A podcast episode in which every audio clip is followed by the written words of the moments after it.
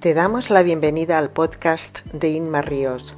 Aquí compartiré contigo reflexiones, metodologías y claves prácticas 100% aplicables a tu día a día para desarrollar las habilidades y mentalidad de un gran líder.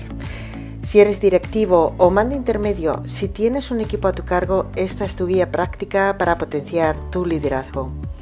Si te interesan estos temas, te invito a conocer mis libros Equipos motivados, equipos productivos y Claves para liderar con éxito. Dos guías prácticas para todo aquel que tenga equipos a su cargo. Te invito a visitar mi web inmarrios.com donde encontrarás más detalles sobre mis formaciones in company, cursos online y otros servicios que te pueden servir de gran ayuda.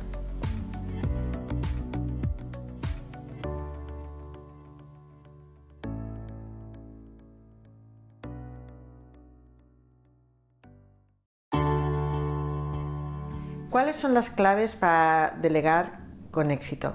A continuación vamos a revisar 10 claves que es importante tener en cuenta a la hora de delegar para que el acto de delegación se lleve a cabo con las mayores garantías de éxito posibles. La primera clave es eh, tener en cuenta que no todas las tareas son delegables. Tenemos que elegir bien qué tareas vamos a delegar.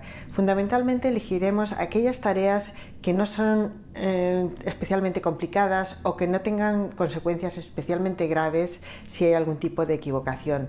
Elegiremos tareas que no estén directamente relacionadas con nuestros objetivos profesionales o personales. Aquellas eh, tareas que puedan ser más sencillas o menos relevantes o que sus consecuencias en caso de fallos pues no sean realmente catastróficos. La segunda clave para delegar correctamente es elegir a la persona adecuada, es decir, elegir a aquel colaborador que quiera hacer esa tarea y que sepa hacer esa tarea. Podemos quizá elegir la tarea adecuada, pero si no elegimos la persona adecuada para encargarse de ella, podemos quizá eh, fracasar en el intento. En tercer lugar, es importante reunirnos con esa persona, la persona elegida, para exponerles nuestra intención de delegar esa tarea. Es importante que a la hora de eh, expresar nuestro deseo de delegar esta tarea, esta persona eh, lo interprete como un acto de confianza, como que estamos dándole responsabilidad y autoridad porque pensamos que es la persona adecuada, porque está preparada y porque merece toda nuestra confianza. Si lo hacemos correctamente puede em, ser muy motivador. Si no es así, si no nos reunimos o si directamente le asignamos esa tarea sin consultarle previamente, puede interpretarlo como, pues como un marrón y el resultado no sería tan... Eh, tan productivo ni tan eh, satisfactorio para, ambos. En esa reunión eh, detectaremos si esa persona está realmente por la labor de hacer esa tarea y también si hay eh, necesidad de formarla en algún punto concreto que pueda necesitar para desarrollar esa tarea con éxito. Esta reunión es de vital importancia. En cuarto lugar, si hemos detectado cualquier necesidad de formación o de entrenamiento para que esa persona pueda llevar a cabo esa tarea con éxito, debemos proporcionar esa información. Debemos asegurarnos que esa persona pueda hacer esa tarea, que tenga eh, las capacidades, las habilidades necesarias para que lo pueda afrontar con éxito. En quinto lugar, eh, debemos eh, mostrarle a esa persona que vamos a estar accesible en caso de necesidad, en caso de que tenga que consultar algún eh, tema, que tenga que preguntarnos alguna duda o que quiera em, pedir nuestra opinión a la hora de actuar. Por eso eh, quizá no sea necesario durante el proceso de delegación que nos pregunte nada, pero tener la seguridad de que puede acceder a nosotros le va a aportar mucha tranquilidad y mucha confianza para eh, hacerse cargo de esa tarea. En sexto lugar, toda tarea puede tener alguna fase que sea especialmente complicada o que si no se hace correctamente pueda tener eh, consecuencias graves. Si es así, es importante indicarlo desde el principio para evitar eh, sorpresas desagradables. En séptimo lugar, necesitamos comprobar que esa persona está progresando adecuadamente en la ejecución de esa tarea.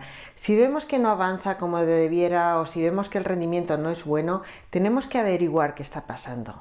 Es importante detectar eh, cualquier obstáculo, ya sea personal, ya sea de que mm, necesite más formación, de que falle la motivación o quizá algún agente externo esté influenciando en el avance de esa tarea. Es importante averiguarlo para ponerle solución.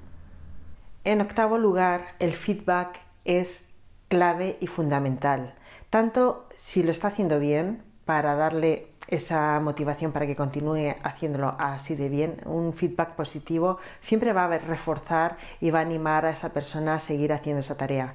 Si por el contrario eh, detectamos que algo no está funcionando, que algo no se está haciendo correctamente, cuanto antes demos ese feedback mejor tiene que ser un feedback constructivo, que esa persona lo tome como una crítica que le va a ayudar a mejorar y no como un ataque personal. Es importante hacerlo de forma correcta. El feedback eh, es lo que va a hacer que eh, vaya por buen camino. Si detectamos un problema, cuanto antes demos ese feedback, mucho mejor, antes de que el problema se agrave. En noveno lugar, importante animarlo a que progrese, tanto si ha fallado como si lo está haciendo bien, que siga avanzando para que vaya tomando las destrezas, las habilidades y la soltura para seguir haciendo esa tarea en el futuro. Y por último, y no por ello menos importante, el reconocimiento. Si esa persona llega a, completar esa tarea con éxito, importante que aportemos ese reconocimiento que va a tener un efecto motivador potentísimo y que va a afianzar a esa persona para que siga haciendo esa tarea con éxito.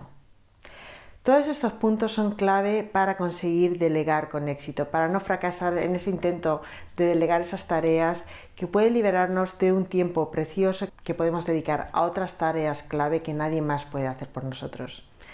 No olvidéis aplicarlo en vuestro día a día a la hora de delegar.